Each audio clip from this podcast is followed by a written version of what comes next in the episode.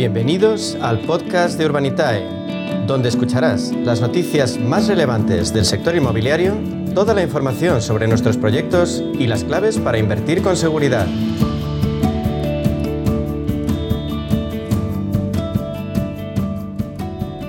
Bueno, pues ahora nos toca nuestro espacio de inversión inmobiliaria de la mano de Urbanitae y vamos a profundizar en las claves financieras que nos ofrece el mercado de la inversión inmobiliaria. Y para ello contamos con la presencia de José María Gómez Acebo, que es director de clientes institucionales en Urbanitae. Vamos a darle la bienvenida. Buenos días, José María.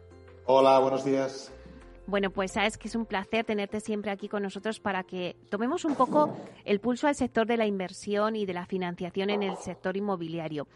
Eh, mira, José María, eh, bueno, pues viendo un poco las noticias que, pasan en este sector, en, este ámbito, he destacado una eh, donde dice que el volumen de inversión inmobiliaria en España hasta septiembre de este año ha superado los 8.000 millones de euros, con un incremento del 22% si lo comparamos con el mismo periodo del año pasado aunque esta cifra sigue estando un 7% por debajo de los datos de 2019. Esto según datos de la consultora CBR, CBR Pero bueno, pues la verdad es que yo creo que es un buen dato después de una pandemia, ¿no?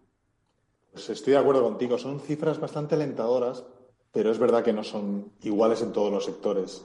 Yo diría que hay claramente dos sectores que están liderando la recuperación, que son el residencial, donde ha habido casi 2.000 millones de euros captados entre enero y septiembre, de ellos 1.300 millones en viviendas en alquiler, y luego también el hotelero, que con unas cifras en torno a 1.870 millones están un 47% superiores a las que tuvimos en el mismo periodo de 2019.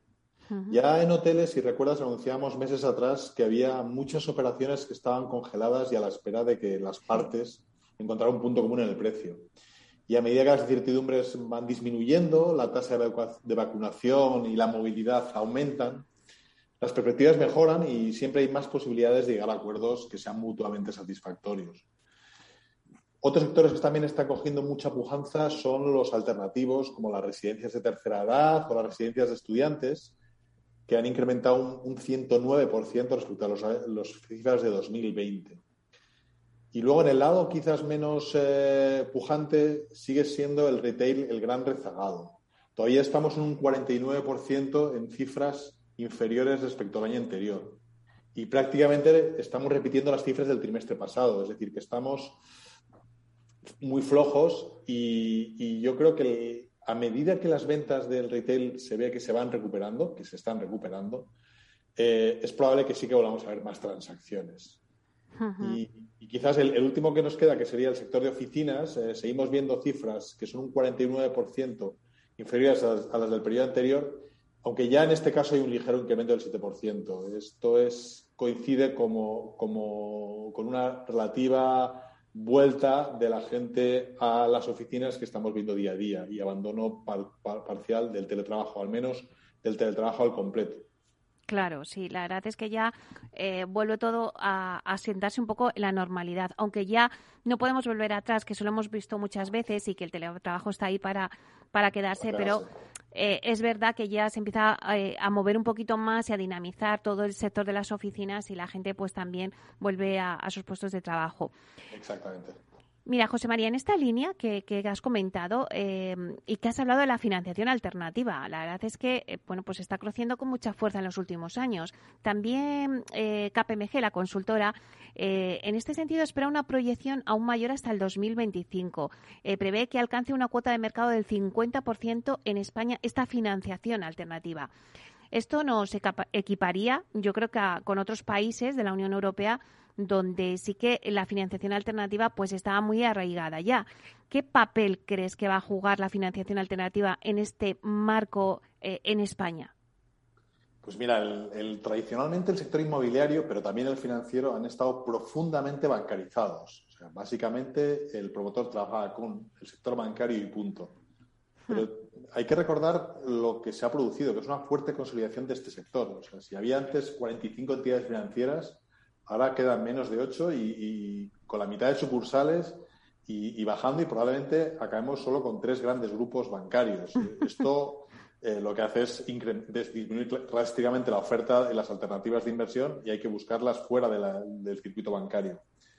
Además, eh, en, lo que es, en, lo que se refiere a préstamo promotor, la nueva ley hipotecaria, que si recordamos una ley creada para favorecer al consumidor y permitir la elección del banco con el que contrata su hipoteca cuando compra una vivienda, está teniendo un efecto colateral negativo en lo que es lo relativo al préstamo promotor, porque los bancos no están consiguiendo el número de subrogaciones que esperan. Y al final, un préstamo promotor para un banco es una forma eficaz de generar clientes a largo plazo que, contratan hipotecas con él. Y de esta forma ellos esperaban que los clientes subrogaran las hipotecas, el préstamo promotor con el que se ha financiado la obra. Eso no se está produciendo y eso está haciendo que los bancos están perdiendo un poco el interés del producto como del préstamo promotor. Y de esta forma el promotor se ve obligado a buscar fuentes alternativas de financiación. Eh, que, por ejemplo, hagan posible pues, la financiación de compra del suelo, que ya es una restricción que los bancos han autoimpuesto, que difícilmente van a financiar la compra de suelo, e incluso en muchos casos la financiación de la propia obra. Eh, todo eso lo, estamos cubriendo entidades no financieras. Aparecemos players como somos Urbanitae, que ya empezamos a tener una cierta relevancia. Y, si recuerdas bien, el proyecto, el último proyecto que hemos financiado en Puerto de la Cruz, estamos hablando de 5 millones que han invertido casi 700 inversores para que el promotor pueda llevar a cabo su, su, proyecto de inversión. José María, hay que recordar al oyente que era el mayor ticket de, de la historia del crowdfunding, eh, ese ticket de 5 millones de euros. Sí, a mí me gustaría destacar que no es una circunstancia aislada, o sea, no es el, el, megaproyecto y volvemos a los cuarteles de invierno hasta el siguiente dentro de 12 meses. No, ya estamos preparando un nuevo proyecto de 4 millones de euros que saldrá inversor el próximo miércoles en Ibiza, un proyecto que, en el que esperamos sacar unas rentabilidades muy interesantes, del orden del 30% en, en, menos, en un año y medio de, inversión, lo cual es sin duda una cifra muy atractiva y también responde a un promotor que necesita apoyo financiero para llevar a cabo un proyecto en, San Antonio, en Ibiza, que ya tiene un nivel de reserva relevante, que incluso la obra ya está empezada y hecho la cimentación, y que por lo tanto nos ofrece un nivel de seguridad como inversores muy elevado y por eso es lo que vamos a ofrecer ahora a todos los inversores de nuestra plataforma. La verdad es que está el flujo de operaciones que nos están llegando en Urbanitae, que nos presentan los promotores, que, estamos pudiendo ser, muy selectivos y ofrecer verdaderas oportunidades con unos niveles de rentabilidad ajustados a riesgo que son impensables en otros activos y sectores. Y por eso estamos muy esperanzados con el desarrollo futuro de la plataforma y el potencial que tiene la inversión alternativa. Claro, y volviendo a esas previsiones que hacía KPMG de que la financiación alternativa eh, pues ocuparía una cuota de mercado del 50% de España, es que se van a cumplir, porque tal y como está eh, bueno evolucionando ¿no? con vuestros proyectos, lo vemos. Sí, efectivamente. Son cifras eh, habituales en estos mercados, en Estados Unidos, en, UK, en, el Reino Unido. y en España no los veíamos por lo que te explicaba antes, por la fuerte tradición bancaria eh, que ocupaba todos los estamentos. Los bancos estaban presentes en las empresas industriales, prestaban a los promotores, se hacía año inventus con ellos para comprar suelo y desarrollar. Todo eso se ha quedado atrás. Hmm. Hay restricciones normativas y regulatorias y hay un nuevo entorno en el cual tienen que aparecer nuevos players que sustituyan a los bancos y creemos que es un sitio, es un entorno donde se puede invertir con, muy bien porque al final el suelo es un bien escaso, el suelo no se fabrica y además no se fabrica suelo urbanizable al ritmo que se requeriría, con lo cual la demanda está prácticamente garantizada para cualquier promoción en una ubicación razonable y por tanto la seguridad de inversión es muy alta. También me gustaría comentar contigo, José María, estos días estamos metidos de lleno en la COP26, que es el foro internacional más importante para abordar el cambio climático. Y nos llega una noticia que la verdad es que no deja de, ser sorprendente. El parque inmobiliario europeo deberá renovarse durante los próximos 25 años si queremos alcanzar el objetivo de emisiones cero en 2050, tal y como ha establecido la Unión Europea.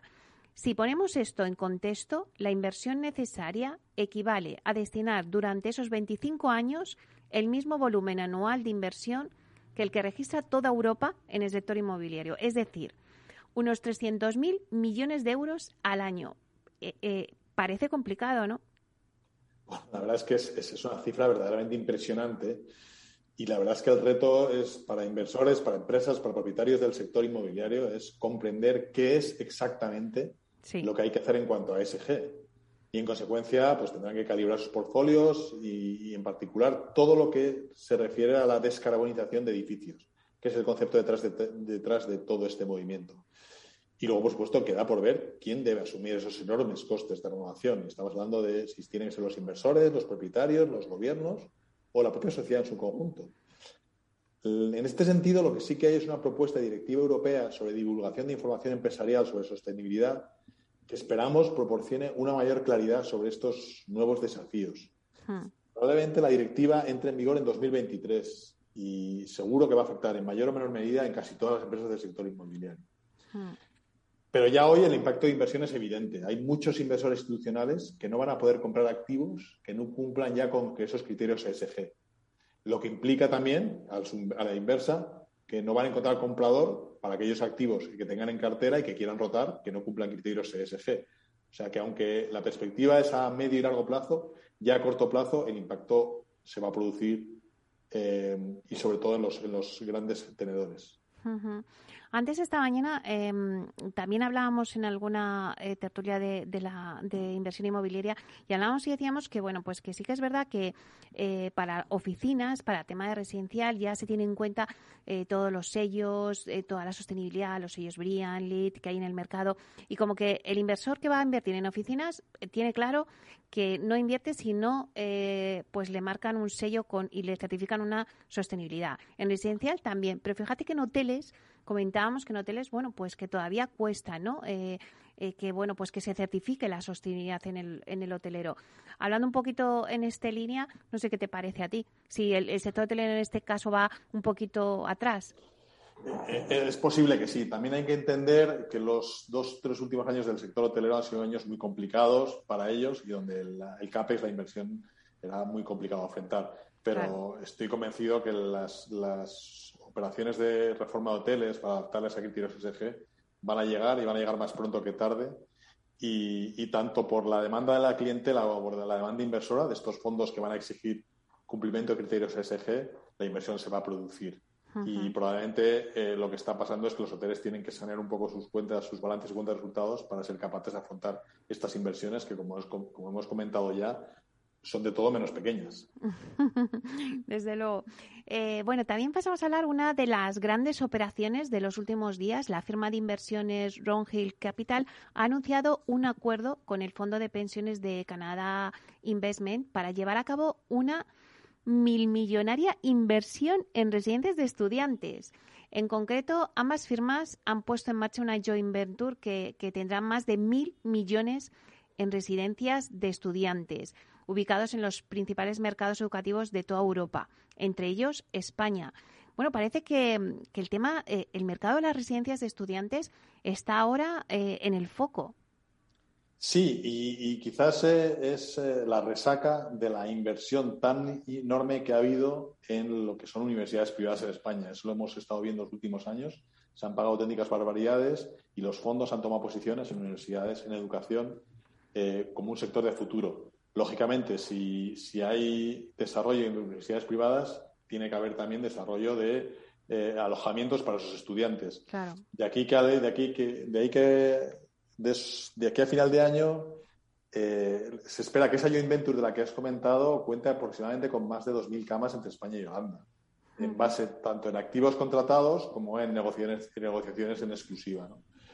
Entonces, eh, al final Raúl Gil es un operador muy grande. Cuenta con residencias de estudiantes en, Reino Unido, en Alemania, en Países Bajos. Eh, y hasta la fecha han hecho como 40 adquisiciones con un valor global de 1.800 millones de euros. Y eso nos hace pensar que, que, la entrada de este gran operador apostando por España es un indicador de lo que puede ir detrás y de que otros le seguirán entonces, estamos viendo que la inversión de este tipo de alojamientos, y, aquí recojo un informe que ha hecho la consultora Jones Lang, se ha disparado un 137% en operaciones en este primer semestre del año. Y estamos hablando de en torno a 140 millones en este tipo de operaciones. Al final es una tendencia alcista y, el año pasado ya, ya se observaba, porque la compra de este tipo de activos se elevó hasta los 280 millones de euros, que fue un 37% más alta del periodo anterior. Decir, es una tendencia que está aquí para quedarse y veremos bastantes operaciones en el sector estudiantes de aquí a los próximos meses, lideradas inicialmente por Ground bueno, pues da un gusto, eh, José María, eh, analizar un poco todo este mercado de inversión que tenemos en el sector inmobiliario contigo. Es un placer.